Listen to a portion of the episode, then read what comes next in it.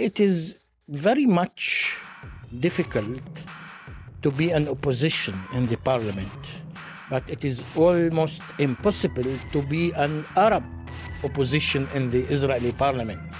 The Israelis put a siege around Gaza. Gaza is closed by the sea, by the air, and by the ground. People, people tell us it's a prison. It is the biggest prison ever in the world. Germany is supporting indirectly the Israeli occupation. They should not. My definition is that Israel is democratic towards Jews and Jewish towards Arabs. As to say, there is a racial discrimination against us. The victim of the past happened to be today the bad guy of today. They are the bad guy of the neighborhood. We are the victims of your victims. All right, young and naive. We are. Are we in Jerusalem? We are in Jerusalem, East Jerusalem. And who are you? Ahmad Tibi, member of the Israeli parliament, the Knesset, representing the Arab Palestinian minority in Israel. We are 20% of the populations. Uh, we are Palestinians, but we are also Israeli citizens. Uh, we are part of the conflict because we are both Palestinians and citizens of the state of Israel. We live the conflict day by day.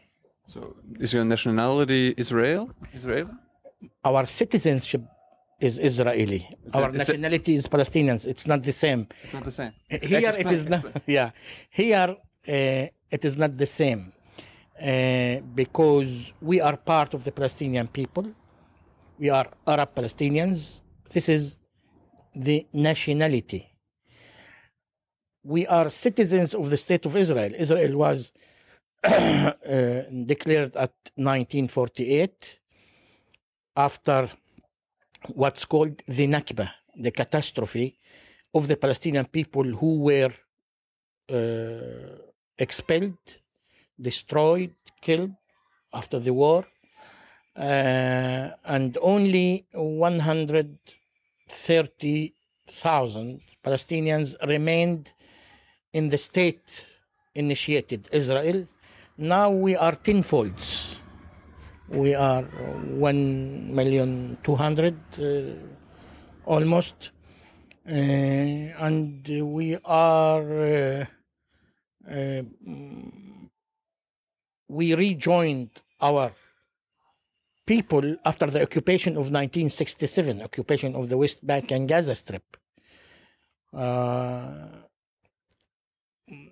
we are uh, three factions in the parliament representing the arab minority 20, uh, are you guys 20% of the parliament? no No. a good question. Uh, we are a young uh, community. We uh, have only 14% of the voters, even we are 20% of the population. Uh, we can uh, have uh, 16, 17 uh, mandates, but we are 11 only because there is uh, there are some who don't take part in the elections. Why? Nonchalant. They uh, say why I should go to vote for the parliament. They are mistaken, and uh, there is a hardcore of 15% who are uh, boycotting the elections because of ideological uh, uh, background. We are trying to convince uh, our community to go and vote. It is important in order to have much more influence. Do you have influence? Uh, it is very much difficult to be an opposition in the parliament, but it is almost impossible to be an Arab opposition in the Israeli parliament Tell me about that. uh, especially in confrontation periods like today in war between Israel and the Palestinians. Uh, immediately, we are against this war. We because we are against occupiers, we are against occupation, and we are against killing civilians, especially those civilians who are children of Gaza. Uh, 2,000 Palestinians were killed until today. 80% of them are civilians. Almost 400 are children. They were bombed and killed by the Israeli uh, occupation forces and killed brutally. This is called, according to the international war, uh, law, war crimes. Really? Yes. When you are attacking civilian community, especially in Gaza, which is the most uh, populated area, maybe in the world, you know that you are killing, you are mass killing people, and the numbers are painful. If they know that, Israel, I mean, knows that, why do they do it? It seems to be not allowed. They said in the very beginning of the war that they want Gaza to pay a price For what? for saying that Hamas and Jihad Islami sent rockets to south of Israel. Uh, Did they not? uh, they did. And uh, as we said before, we should take out civilians from the circle of violence in both sides. We cannot ag- agree to any targeting of civilians, but the rockets of uh, the Palestinian resistance, uh, uh, Hamas and Jihad Islami, uh, uh, almost did not hit any Israeli. Three were killed, three civilians. One is Arab Palestinian, one is Israeli Jew, one is foreign employee from Thailand. But the direct bombing by missiles from F 16 and Apache by the very sophisticated arms of the Israeli army killed 2,000 people. As I said, most of them are civilians. Uh, uh, there is imbalance between the numbers and uh, the there is it is an appropriate reaction, not proportional. According the, to the international uh, law, uh, uh, it should be proportional. Even I think that it is not a reaction because the aggression was initiated by the occupation. They killed Palestinian here in the West Bank. They arrested those who were released by the Shalit. What is that? Uh, Shalit is an Israeli soldier who was captured uh, before years, and uh, there was an agreement for his release, uh, and uh, hundreds of Palestinians were released instead. Uh, Israel uh, violated the agreement, and uh, uh, after kidnapping three Israeli settlers, they killed Palestinians, arrested tens of them, just as a punishment. Palestinians reacted. Israel is trying to say that if we use power and this power is not convincing Palestinians to be calm and silent, we will use much more power. We will kill more. We will destroy much more houses. Do you know that at least 10,000 Palestinian houses in this poor area of Gaza was totally destroyed? Almost 60 Palestinian families, families were eradicated, totally killed. 26 of the Abu Ajaj family were killed by missile. All the family in the whole house But not on purpose, probably. In purpose. On purpose. Yeah, when you when you are sitting in the cockpit of the F-16, you directly aiming to the house of somebody.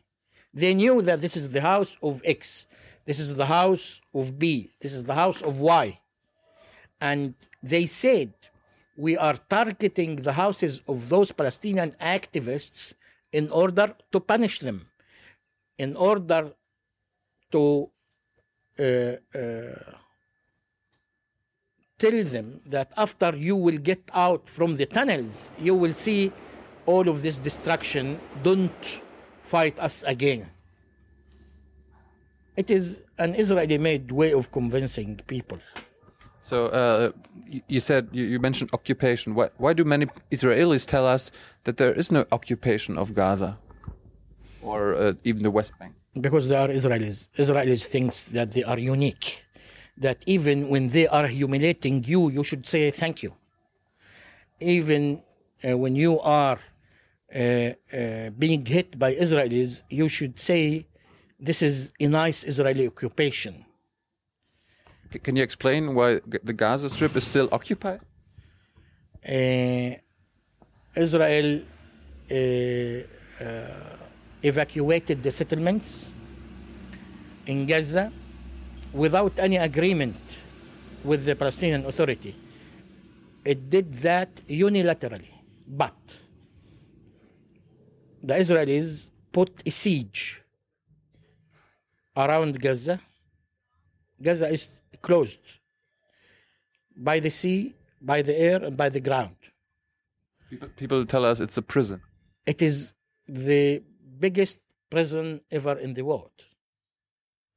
In order to go from Gaza to the West Bank, you should ask the Israelis, and you will be answered no.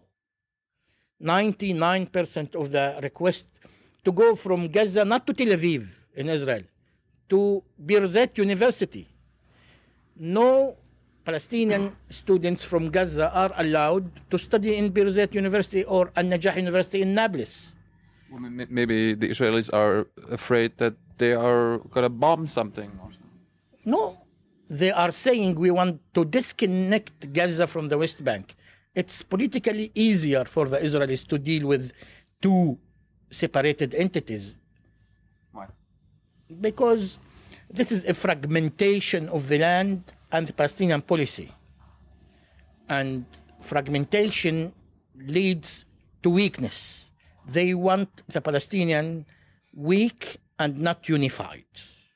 Are they unified? Now they are unified in the Palestinian delegation in Cairo. But in the last year, they were fragmented, disrupted, and not unified, and it was a shameful situation for the Palestinians. Uh, who, who, is, who, who are the leaders in Gaza? Now uh, it's led and controlled by Hamas. Uh, Hamas terrorists. This is your phrases. Palestinian uh, groups are a resistant group. You don't. Uh, I can disagree with X or Y or this action, but uh, those who are called by Israelis a terrorist group, they are freedom fighters defined by Palestinians, by their own people. The Israeli groups before initiating Israel in 1948, the Haganah, the Etzel, the Lehi, were called by the British mandate terrorists, but they were called by the Jewish community heroes. And they targeted civilians. They killed a Swedish uh, uh, minister. They uh, targeted markets and killed people. So are Hamas fighters heroes to the people in Gaza? The people in the Palestinians are uh, watching what's going on, the resistance by the Palestinian fighters in Gaza. They highly appreciate their performance. To say the truth, there are Israelis who also appreciate the performance, the military performance, and the preparation of the Palestinian resistance. Why? They were surprised by the way Palestinians are fighting the Israeli army. They thought they they will get in to Gaza two, three, four days, and will get out and do whatever they want. They failed. Uh, their soldiers were trapped, uh, and as a reaction to any killing of Israeli soldiers, Palestinian houses were destroyed. destroyed. Palestinian neighborhoods were eradicated. Families were killed. Uh, the ego of the Israeli army was hit. What is that? The pride of the of the Israeli army was badly hit. That's why whenever their pride is hit, more Palestinians are killed. It's painful. I mean, uh, why does Hamas fight anyway? Why, why do they try to uh, fight one of the biggest and strongest armies in the world? It's the same question which was asked why the Viet Cong in Vietnam fighted the American army, which was the greatest, the biggest, and the most sophisticated army in the world. They wanted to be free. Uh, uh, uh, Hamas and Jihad Islami are saying we did not initiate the war. We are under siege. We are in the greatest and biggest jail in the world. We want to be free. We want to put an end to the siege. We want open uh, borders. We want a harbor. We want uh, airport. We want free movement. We want uh, uh, our uh, farmers to be to have their lands made freely near the border. Israel is not allowing Palestinians in Gaza to have normal life. Normal life. Do, do you support those demands? You, you just uh, one by one, one by one, because a harbor and airport were part of the Oslo Agreement. Once there was an airport, Israel destroyed the airport. Israel destroyed the beginning of creating a harbor in Gaza. Holland started to build a harbor in Gaza. Israel bombed this harbor. They bombed the airport. They bombed universities. They bombed uh, uh, hospitals. They bombed, bombed schools, the UNRWA schools, shelters,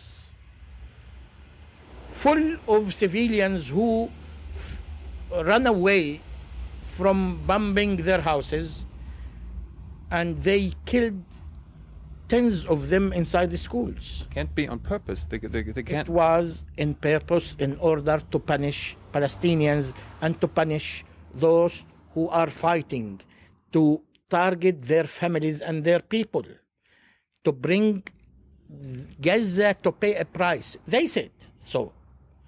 Ya'alon, the Israeli defense minister, said the, the civilians of Gaza will pay much more price than the civilians of Israel.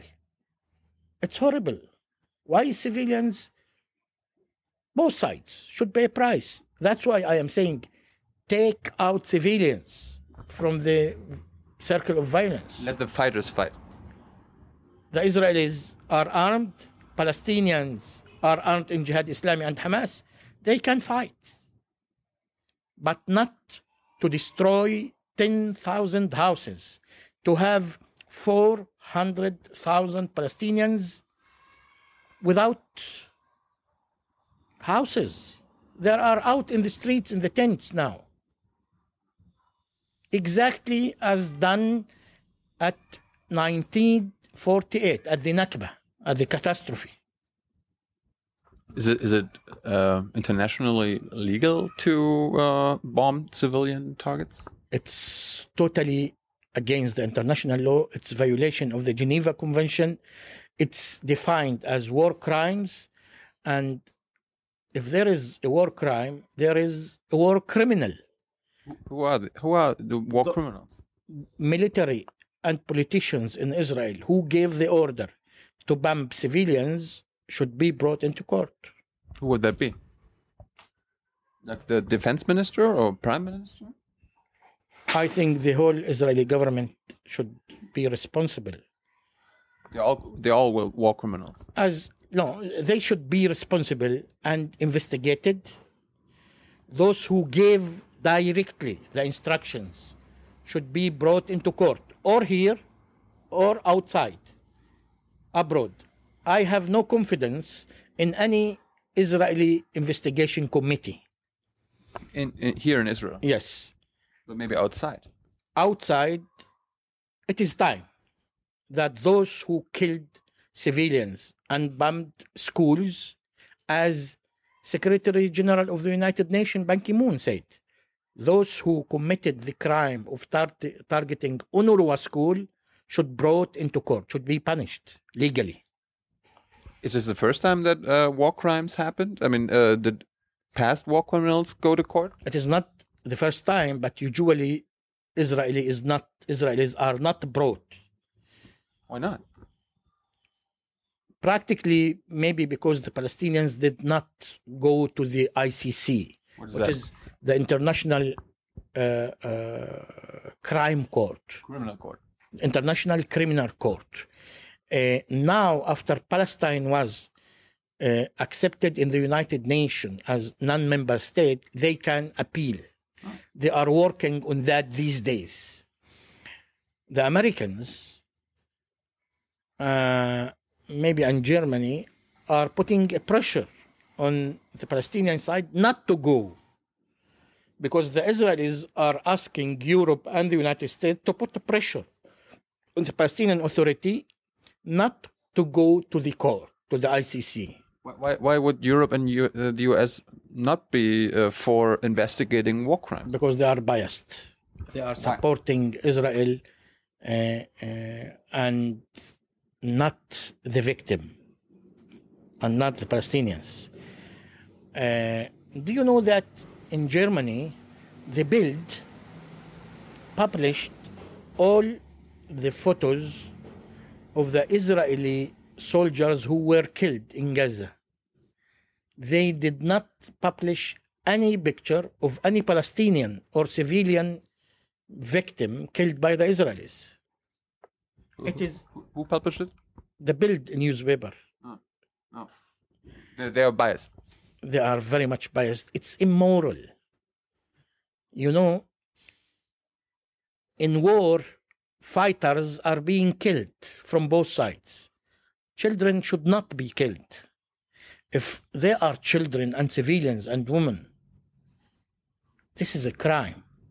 You should pay empathy and sympathy to those victims. But, but, but didn't Mr. Netanyahu say uh, it's very unfortunate that that happened?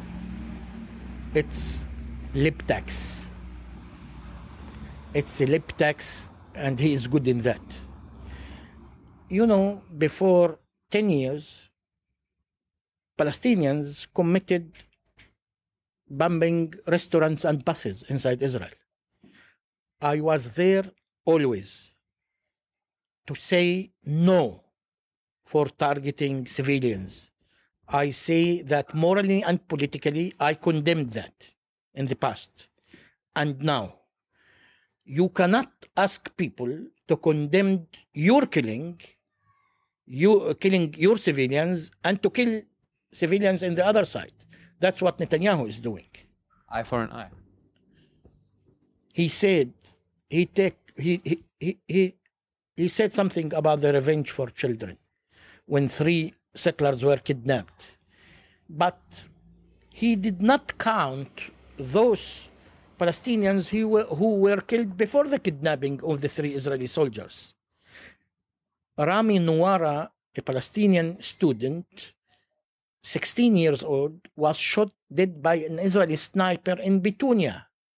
Muhammad Abu Tahir, his colleague, was shot by a sniper with him two weeks before the kidnapping of the Israelis. They are not human. They are, they are not counted. They have families, they have names, their families have feelings, agony, suffer. They are humans. Do you do something about that in the Knesset? Can you do something in the Knesset? I talked, I was the one who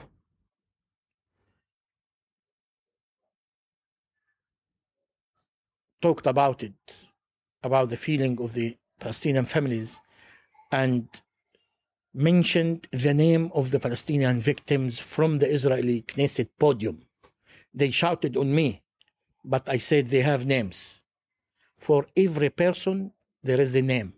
For every man, there is a name, including Palestinians, not only Jews. You mentioned the settlers. We went to one of the settlements, uh, to Shiloh, and they, um, the guy we talked to, Yisrael Medad, he, he told us um, this is their um, their Jewish right, their religious right to live there, because uh, the holy books are more important than laws, international laws or any laws. Do you agree with that? If we will, uh, if every side will talk about his holy uh, Quran or Bible, there will be no compromise. Because according to every religion, this land is his or mine. We are talking about a political solution. Two state solution is a compromise. It is not a just compromise, but it is a possible compromise. It was possible. I am not sure that today it's possible because settlements are everywhere, day by day. For Palestinians, the most just solution is one state solution. Why? Because this is the Palestinian homeland. According to the Palestinian but it's also the homeland of the of the of Jewish people of the Israel. In the last 100 years, if we are talking about modern history, Palestinians were here. Jews were mainly in Europe. But also living here. Minor minority. Okay? Palestinians were kicked out of their houses in the Nakba in 1948 and replaced and displaced by the Jewish groups and uh, those who came from Europe. We are the victims of your victims. The Jewish uh, uh, people are your victims in Germany. And we are the victims now of the Israelis, of the Jewish people here. It's a very tough and difficult situation to be the victim of the victim do you understand why Germany is so reluctant to uh, do something? I I can understand. I am not. I don't accept because if you already did a horrible moral a crime, you cannot repair that by another moral problem you are ignoring the suffer of the Palestinians. Germany is supporting indirectly the Israeli occupation. They should not. I, when I am talking about Germany, I'm talking about the German government. I am very much encouraged these days by the demonstrations and the support of the Palestinian society, the Palestinian, uh, uh, by the Germany society, the German people for uh, uh, Gaza. There are also anti-Semitic protests. Anti-Semitic is both against Jews and Muslims and Arabs. We also Semitics. I totally denounce anti-Semitism, but to be against occupation is not anti Semitic. Israel is trying to tell that if you are talking against Israeli occupation, you are directly anti Semitic.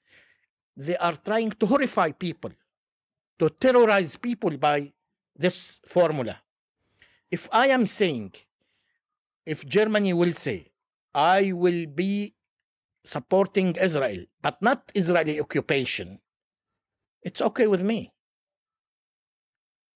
They should say that I am supporting the right of the Palestinian to be free from the Israeli occupation, evacuate settlements, stop killing Palestinians, lift the siege in Gaza. It's moral declaration, declarations. You should not surround to the dictation of the history. And you are. Is Israel a Jewish state? They have Jewish majority, but they behave as only Jewish states, as to say that they are not democratic towards us. All the institutions of Israel is controlled by Jewish people. It's not if you are calling yourself democracy, you are definitely dealing should deal with people in equal terms. Any citizen should be equal to his colleague citizens. Jewish citizen in Tel Aviv or Arab citizens in Tai- Arab citizens in Taibe, my town. We are not. There is a huge uh, uh, uh, gap between the Jewish towns and cities and the Jewish and the Arab villages. There is a discrimination in every field of life between Jews and Arabs. Israel is defined uh, uh, according to the Israeli basic law as Jewish and democratic in the Knesset before 25 years. You know, yes, but my definition is that Israel is democratic towards Jews and Jewish towards Arabs. As to say, there is a racial discrimination against us. Is it uh, this apartheid? In the West Bank, there is apartheid. Uh, there are two street systems. There, there are roads Palestinians are not allowed to use. 443, the areas and the road was constructed in confiscated land against the international law, and Palestinians are not allowed to use it. There are two judiciary systems civil courts for Jewish settlers and military courts for Palestinians in the West Bank. The water supply. Israel is controlling the whole water supply of the Palestinian land in the West Bank. The vast majority of the water is being used by the settlers and the Jewish Israelis and the Israelis, not by the Palestinians, the owners. This is in the West Bank, it's ongoing apartheid system. What about in Israel? In Israel, there is a racial discrimination. Discrimination against the Arab minority, Against you? against me, against us. You know that we are 20% of the population, we are only 8% of the employees in the public sector. In the electricity company, which is one of the biggest electricity companies, which is governmental, there are only 2% Arabs employee. There are some ministries with no Arabs. Imagine that you in Germany or France, in Europe, you will say that the state lands, which is composing the vast majority of the lands in Israel, state lands, it's almost 90%,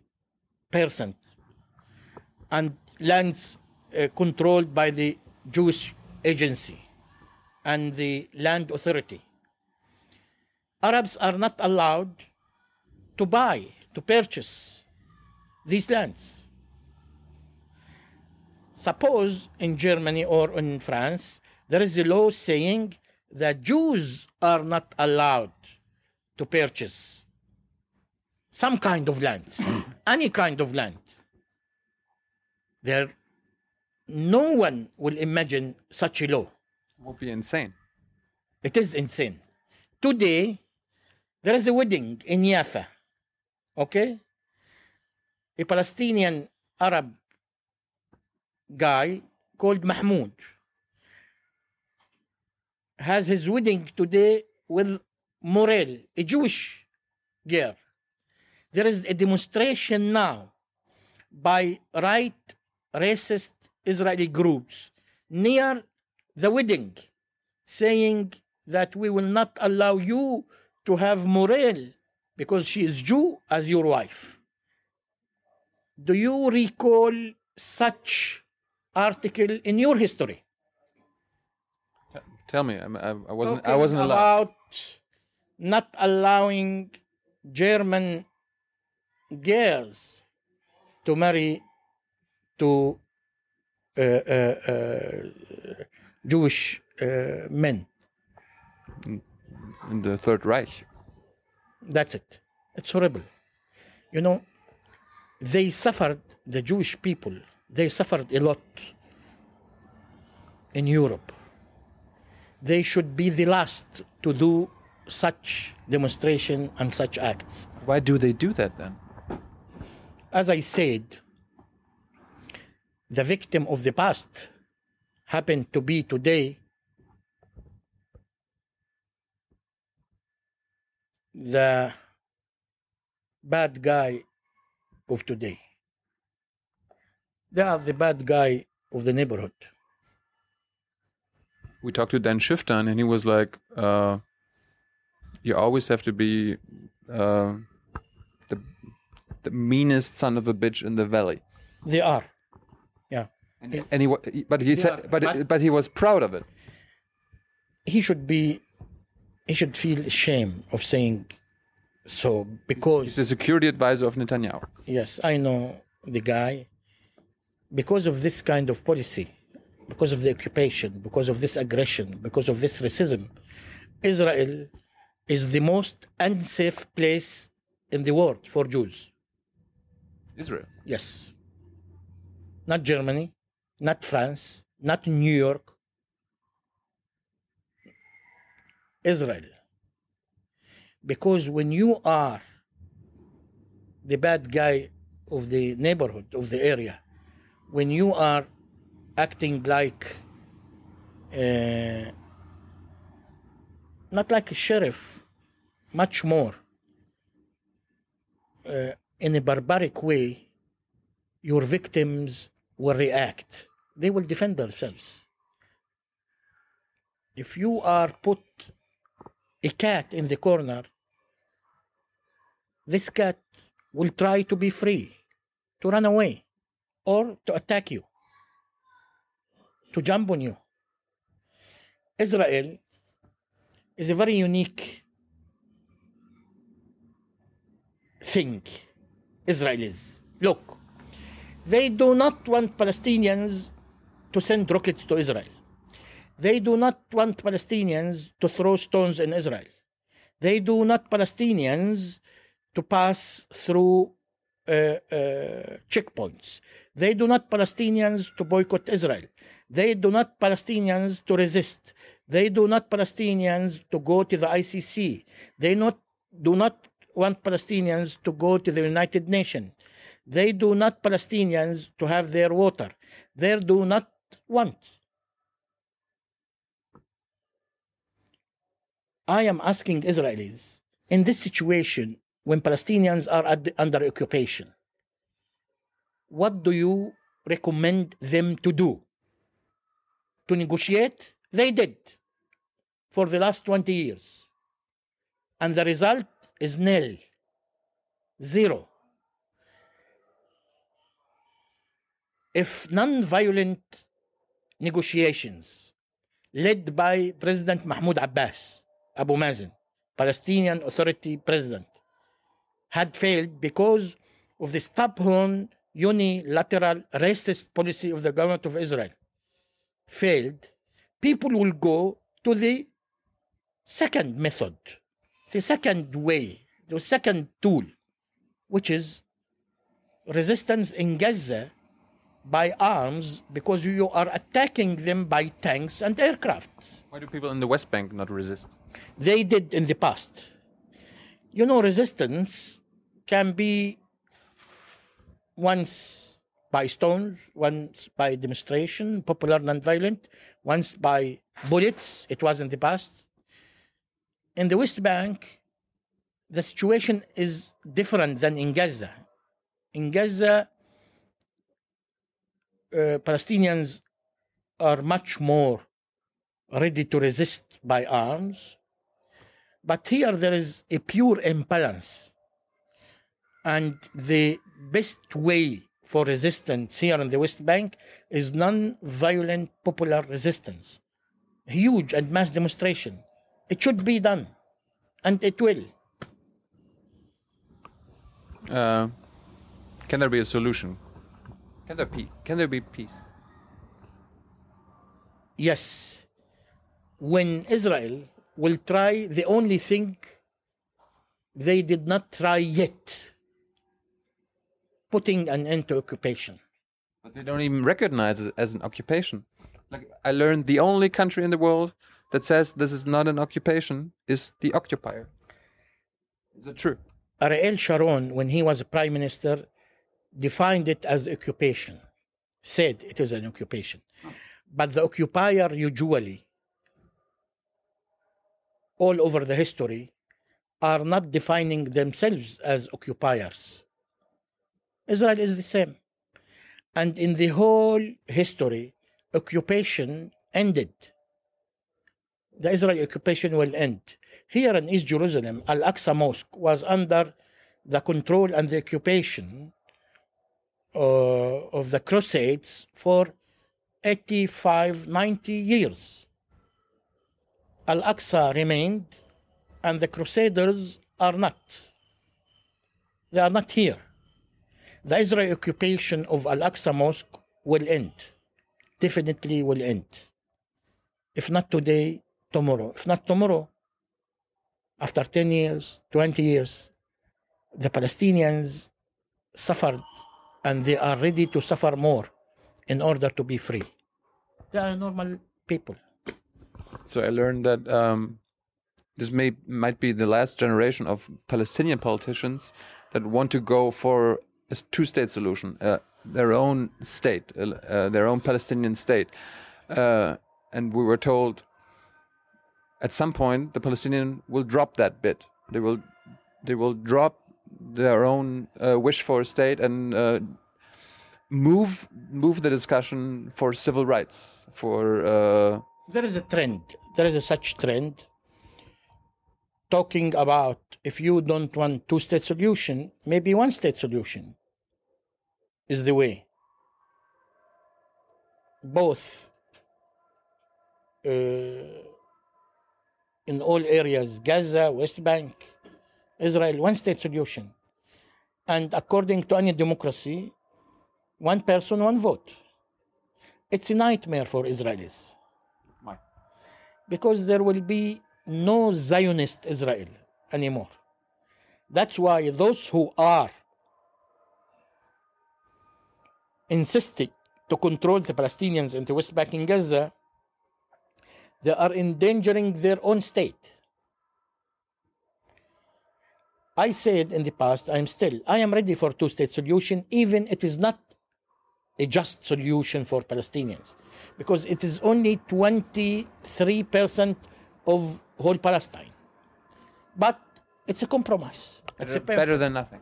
better than nothing. And the international community, the vast majority of the Palestinians and Israelis said yes about it.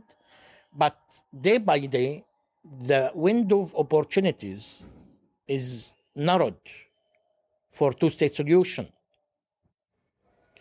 And if there will be no two-state solution, the one-state solution is an option. And whenever you put in the table of any Israeli prime minister two options, two choices, one is one-state solution, one is two-state solution, any Israeli, every Israeli prime minister is choosing the third choice that was not put in the table, which is a status quo. to keep the normal and the present situation because it's easy. So maybe the Palestinians should uh, take off one one choice. It may occur because negotiations by the Israeli government for the last two, 20 years failed to bring into ending occupation.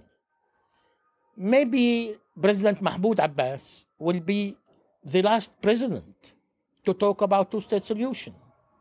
Then people will talk about one-state solution or civil rights. We want to be equals. And then we will have democratic elections in the new entity, which should be equal. It is utopia, but it's a choice. Well, I mean, do you remember uh, in the 60s in America, uh, at some point, Martin Luther King and the whole movement started too, like civil rights. I and adore Martin Luther King. He is a model for us. Uh, that's why I am saying that popular non-violent demonstration and resistance is the way here in the West Bank. It's the way that we resist also and we behave inside Israel as an Arab Palestinian minority. By we are combating racism by demonstrations, by struggling inside Israel, by speeches, by uh, trying to convince the Jewish majority that what we demand to be equal citizens is our right and your interest. maybe that's a little naive. Maybe the, the Israelis don't want to hear that. Most of the time, they don't want to hear that. I mean, as you said, they're happy with the status quo. You know, Israel, Israelis are so happy and satisfied when they have their Nespresso coffee in Tel Aviv, even Gaza is being bombed. But I would like to say again and again and again you cannot be, you cannot have normal life in Tel Aviv and have your Nespresso if in Gaza cannot have normal life. The security of Israel will be secured if the security of Gazans would be secured. So, and, and, uh, one last question. I learned from uh, someone uh, who, who explained to us the political situation in the Knesset, and they, they, they, she said um, that Arab parties will never join any any government and would never join even a, like a left government. Why not? There is no left in Israel. no. Sometimes there was a center uh, government, and most of the time when I was there, it is the right uh, wing government. But there is a re- there is a reason why we are not joining the government. If you are part of the coalition and the government, you are uh, you should uh, have collecting collective responsibility for the policy of the government. Do you think Ahmad Tibi, myself, can be a minister of the Israeli government bombing Gaza? Even I will say no and vote against in the government. I cannot morally, nationally, personally forget bombing Gaza. Can I be a part of a government uh, sending budgets and allocation of lands for settlements? I cannot. Even I will vote against in the government. Collective responsibility is there when you are part of the government. If the occupation will be ended and there will be peace, maybe those who will come after me, the new leaders, will be much more practical. They may discuss the idea. And uh, really, a final question: um maybe after Netanyahu, uh, something something else will happen. Do, do you believe in that? Or, or will the Israelis become even more right wing? Now they are much more right than Netanyahu. racism became a mainstream in the Israeli society. It is a chronic Israeli disease.